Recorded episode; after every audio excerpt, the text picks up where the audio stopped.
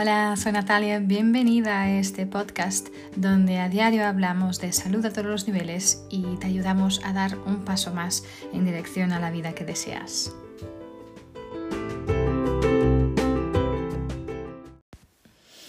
Hola, soy Natalia, bienvenida, bienvenido a un episodio más de esta serie de episodios de mi podcast que estoy dedicando a daros a conocer las fuerzas Clifton y estas fuerzas, estos, estos temas o estos talentos que se clasifican en cuatro dominios son la culminación de décadas de investigación lideradas por el psicólogo norteamericano Don Clifton para estudiar y clasificar los talentos de las personas con más éxito en el mundo. ¿no? Eh, cuando realices esta evaluación de las fuerzas Clifton vas a poder descubrir tu combinación única de estos 34 temas de, las de Clifton Strength o de las fuerzas Clifton. Y en conjunto estos temas pues explican un elemento sencillo pero muy profundo del comportamiento humano que es lo que está bien con las personas. ¿no? Eh, si quieres conocer un poco más sobre todo, bueno, toda la historia, toda la ciencia y el contexto detrás de todo este trabajo, de las fuerzas y de, toda esta investigación de Don Clifton. entonces puedes escuchar, si no lo has hecho aún, el primer episodio de esta serie, al cual llamé Conoce tus fuerzas. Ahí vas a poder también tener esta visión bastante más alargada de lo que estamos hablando aquí en todos estos diferentes episodios. Pero básicamente los temas de las fuerzas Clifton son como el ADN de nuestro talento. ¿sí? Explican las formas más naturales, que tenemos de pensar, de sentir y de comportarnos, ¿no? y como he dicho, pues están clasificados en cuatro dominios. El dominio del, de pensamiento estratégico, el dominio de formación de relaciones, el dominio de influencia y el dominio de ejecución. Estamos ahora mismo hablando de este último, el dominio de ejecución, y hoy quiero hablaros del talento de disciplina. ¿sí? Las personas con este talento excepcional en el tema disciplina son personas que disfrutan de las rutinas y de la estructura. ¿sí? La mejor manera de escribir su mundo es por el orden que generan. ¿sí? Eh, son personas que prefieren un entorno ordenado, un entorno organizado. Les gusta que sus días sean predecibles y que puedan estar planeados Em, por, lo que, por lo que pueden encontrar instintivamente formas de organizar sus vidas. ¿no? Son personas que crean rutinas, se enfocan eh, en los plazos, se enfocan en las fechas límites. ¿no? Eh, son personas también que dividen los proyectos a largo plazo en una serie de pasos específicos a, corto plazo y siguen pues este plan con mucho, con mucho esmero, ¿no? Eh, no necesariamente son personas limpias y ordenadas, pero lo que necesitan es precisión. ¿sí? Son personas que, realmente crean orden y, estructura cuando se necesita. ¿sí? bueno, algunas personas podrían etiquetar este alto nivel de disciplina eh, como un comportamiento a lo mejor compulsivo o meticuloso o u obsesionado por, por el control. Pero no obstante, estos atributos hacen que estas personas sean productivas ah, y a menudo bastante más que, aquellas personas que las critican, de hecho, ¿no? básicamente el mundo de esas personas debe ser predecible, debe ser ordenado, debe estar planificado, ah, porque así estas personas van a poder imponer instintivamente mm, esta estructura ¿no? a su mundo. Eh, para ellos, como he dicho, es muy importante crear rutinas y tener un enfoque en, plazos, en fechas límites.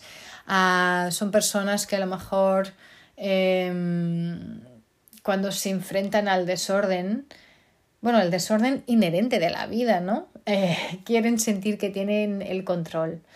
Y por eso las rutinas, los plazos, todo lo que se estructura, todo, todo esto los ayuda a crear este sentimiento de control, ¿no?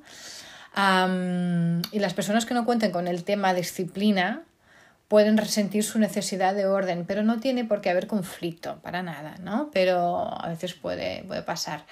Debe... Mm, es, si realmente eres alguien que tienes este talento eh, de disciplina, creo que para ti será importante entender que no todos sienten eh, tu urgencia por la previsión.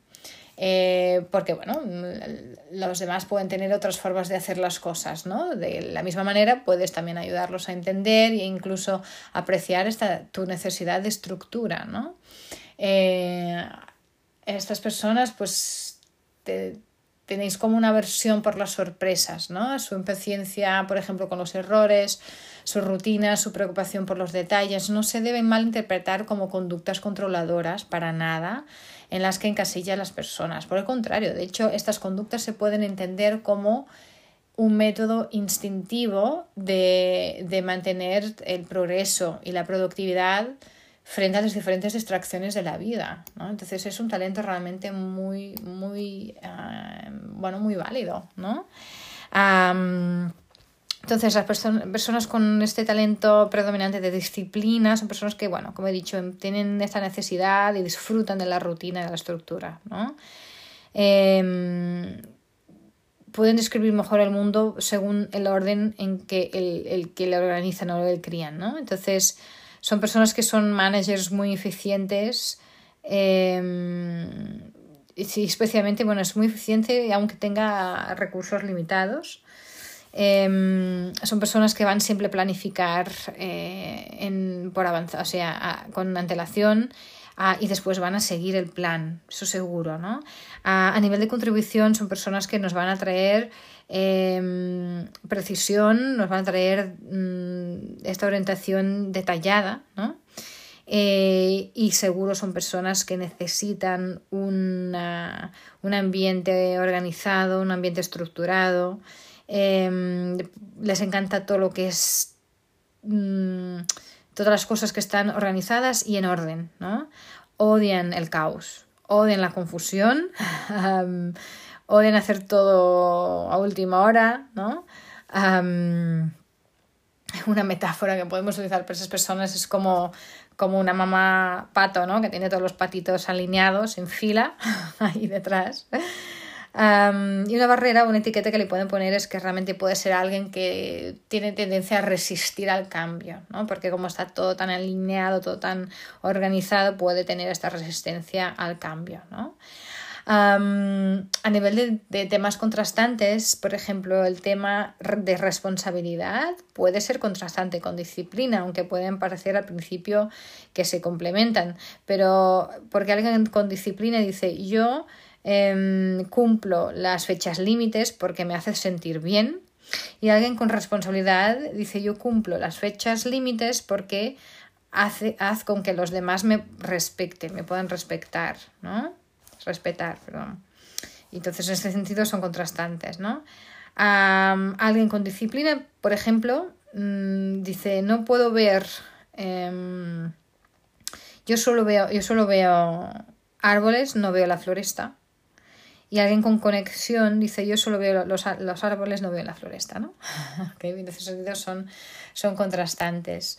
Em, ¿Cómo podemos utilizar este tema de disciplina para en tu día a día? ¿no? Si te identificas con estas características y con este talento, entonces a lo mejor tendrás disciplina en, como uno de, de, tus temas mm, predominantes. ¿sí? Entonces para ti será importante pues a lo mejor buscarte mm, roles y responsabilidades en entornos que tengan estructura. Para ti será súper importante esto.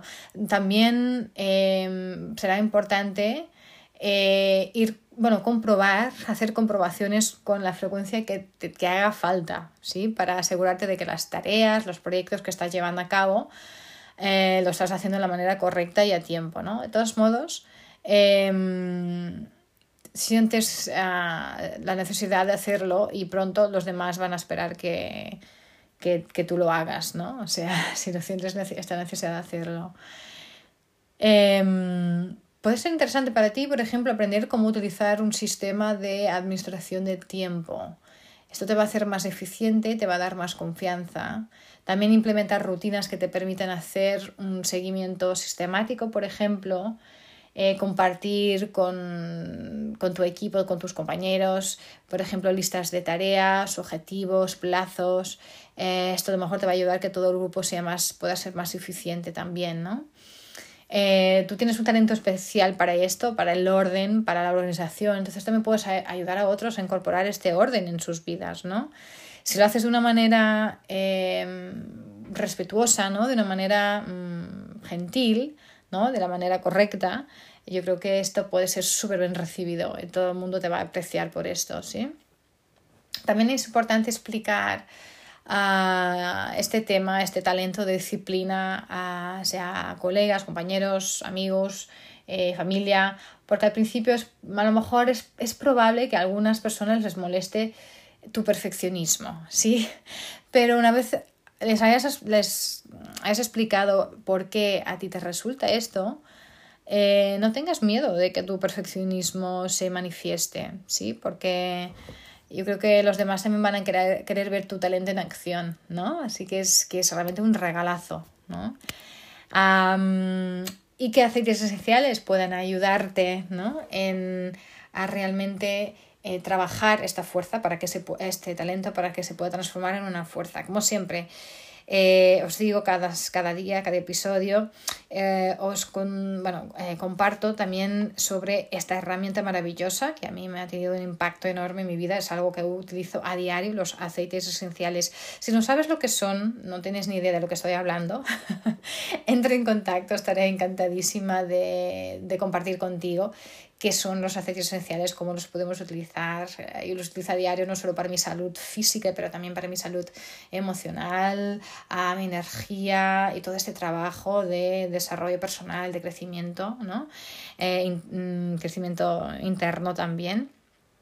Ah, los aceites esenciales son una herramienta maravillosa para esto, ¿vale? Pero muy importante, ¿vale? Si, si no sabes lo que son aceites esenciales, por favor entra en contacto. O si utilizas aceites esenciales, por favor, asegúrate que los aceites esenciales que estás utilizando son 100% puros, ¿vale? Porque por desgracia, esta industria, la industria de los aceites esenciales, es una industria aún bastante joven y aún falta muchísima regulamentación, muchísima legislación. Ah, entonces, en esta industria, leer la etiqueta te asegura de muy poco. O sea, aunque la etiqueta diga orgánico, biológico, es igual. Uh, lo que es muy importante es que puedas tener acceso a los resultados de las pruebas y de los tests que están hechos en esa botella específica, ese lote específico de aceite esencial que tienes en manos. ¿Vale? Eh, la empresa que te provee con el aceite esencial debe proveerte también con acceso a, estos resultados. ¿vale? Si no es así, eh, mi consejo es que no utilices este aceite, porque aparte de no tener este, el efecto terapéutico que estás buscando, puedes hasta hacerte daño. ¿vale? Y estos pruebas, estos tests deben estar hechos por una entidad obviamente competente, eh, con competencia para tal, y también ajena a la propia empresa. Esto es muy importante, ¿vale? porque realmente hay en la gran, gran, gran mayoría de, los aceites esenciales que hay en el mercado están adulterados o de, de alguna manera alterados. Así que es importantísimo asegurar esta pureza. ¿vale? Entonces, ¿qué aceites esenciales vamos a utilizar? Primero, el aceite esencial de cardamomo. Eh, el aceite esencial de cardamomo es un aceite que va a, apoyar y ayudar el autocontrol y, y dar el autocontrol y estar más centrado, ¿no? El aceite esencial de neroli, que es el, es, el neroli viene de la flor de naranjo, es un aceite que te ayuda con el compromiso, con la cooperación, con el trabajo en equipa, eh, especialmente en, en, en, en bueno, en, equipos y en trabajo de grupo, ¿no? Eh, la melaleuco, el aceite esencial del árbol de té, el tea tree, es un aceite fantástico para esta sensación de estar, bueno, de estar completo, como un todo, ¿no? Así que estos aceites te pueden ayudar muchísimo también en ese trabajo. Cualquier duda de cómo utilizarlos, ya sabes, entrar en contacto. Eh, y si necesitas equilibrar ¿sí? este, este talento, porque a lo mejor estás muy resistente al cambio y sientes que esto te está haciendo daño, entonces el aceite esencial de Petit Grain es un aceite maravilloso para, para ayudar a quebrar a romper hábitos, a romper estas cadenas, ¿no? Que están, estos patrones que nos están, bueno, nos están cogiendo, ¿no? De las manos, de pies y manos, ¿no? Y este aceite puede ser maravilloso para, esto. Entonces, bueno, como siempre, eh, ya conocéis un tema más, estamos casi, casi llegando al final de, de esta serie de episodios. Nos faltan tres, ah, tres, o cuatro episodios más para finalizar esta serie. Pues, como siempre, mm, compartir, centrada en contacto. Ah, me encanta poder hablar, discutir todo esto con vosotros. Uh, dejar vuestros comentarios si os identificáis o no, ya sea con este tema de disciplina o con cualquier otro de los temas, de los talentos que hemos hablado a lo largo de estos episodios. Em, como siempre podéis dejar vuestros comentarios en la plataforma donde estáis escuchando el podcast. Si aún no estáis suscritos, hacedlo em, porque así podréis siempre estar al tanto al día en, de todos los temas que voy hablando. Y si sentís que esta información puede ayudar a alguien más, también compartidla eh, y también me ayudáis a mí en esta misión de llevar más salud a todos los niveles, a más gente. Este podcast estará también muy en breve disponible en la plataforma ladonaesactualitat.cat, eh, que es una plataforma maravillosa de empoderamiento femenino, con todo el soporte también del, de lo masculino, pero realmente es una plataforma maravillosa eh, que os invito muchísimo a conocer. Eh, si aún no has hecho el test, esta evaluación de las fuerzas, en Gallup, es G-A-L-L-U-P de Pamplona.com. Te invito a hacerlo ah, porque vas a recibir realmente mucho más, vas a, ser, vas a tener esta herramienta más de crecimiento personal y desarrollo personal que es maravillosa. Ah, así que nada, nos vemos en el próximo episodio, como siempre. Cuidaros mucho, manteneros con mucha salud.